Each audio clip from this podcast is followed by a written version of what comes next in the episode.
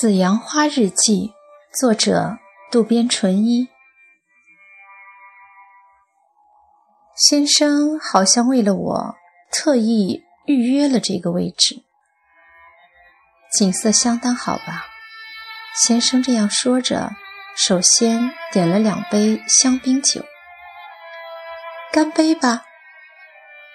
我只在嘴里含了一口酒，就立刻觉得。浑身都热了起来，眼前是霓虹闪耀、鳞次栉比的大楼，在那前面是彩虹桥，像梦中的云梯一样浮现在夜空中。谢谢您带我来这么好的地方，我礼节性地向先生道了声谢。我想你一定会中意的。先生满足地微笑着。首先上来的是冷盘，海鲜清汤果冻，再加上嫩煎鲽鱼肉。我本来就喜欢做菜，不过在家是以日式为主，因此这些对于我来说，每道菜既好吃又新奇。香槟酒之后是白葡萄酒。我已经觉得仿佛整个身体都在燃烧。先生有点害羞的样子对我说：“你还是美丽如昔。”哪里的话，都是阿姨样的人了。我不好意思的把脸转开。没有那回事，倒不如说比学生时代更富有魅力了。拥有这样美丽的妻子，你丈夫一定很担心吧？一刹那，丈夫的脸在脑海里浮现，接着那个女人的脸也浮现出来。丈夫这个时候正与那个女人在一起吧？不过立刻在心中对自己说：“随他的便吧。”停止了我的胡思乱想。没有，他根本就没有担心过。我实话实说。先生很诙谐地说：“那可真是太可惜了。”在主菜前，牛肉片上来的时候，我已经放松了很多，能够和先生轻松愉快的对话了。我先从《子是部》的那首歌。邂逅相逢不相识，夜半云影月藏中问起，他是否也曾交往过在深夜里慌忙逃离的男性？先生点点头说：“问题提得不错。他曾经和当时最有权力的藤原道长有过关系。有一种说法说，这个道长就是源氏的原型。”即使好不容易相见了，也要慌慌张张的离开吧。听先生这样说来，绝世才女子师部也很可怜呐。当时的贵族是男人到女人家去的，叫往来婚。那样的话，像我们这样的夫妇，丈夫早就不到我这里来了，我只能焦急的等待着吧。我的心情不由得黯淡下来。不过现在不是很好吗？像现在这样，我们两个人可以单独见面。先生微笑着说：“的确，以这种观点来看，现在女性比那时的女性不知道要自由、幸福多少倍。”我又恢复了精神。不知不觉中被先生劝喝了很多葡萄酒，感到身体里面都在发烧。我虽然对自己说要适可而止，不过我还是第一次有这种惬意的感觉。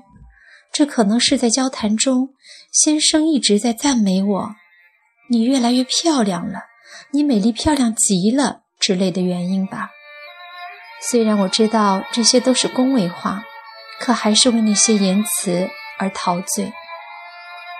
吃完了甜点之后，先生说：“就在这对面有一间酒吧，我们吃完饭后一起去吧。”酒吧同样是在最顶层，在餐馆的反方向。男服务生把我们领到了座位上，我禁不住惊叹了起来：“太棒了，可以这么近就能看到东京塔，我还是第一次呢！”被照得灯火通明的东京塔的钢筋骨架，仿佛就在眼前一样，简直就触手可及。这个座位，先生好像也事先预约过。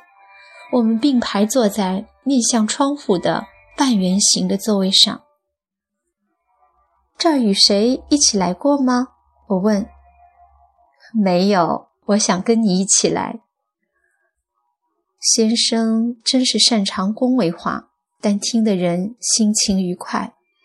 不久送来了鸡尾酒，长笛状的玻璃杯里装着淡绿色的液体，底部有一个红色的樱桃沉在下面。这个。光用手拿着就觉得艳丽非常。干杯吧！我们再次碰了一下酒杯，我小饮一口，柔和的甜味带着薄荷香。据说这个酒叫幻觉，幻觉。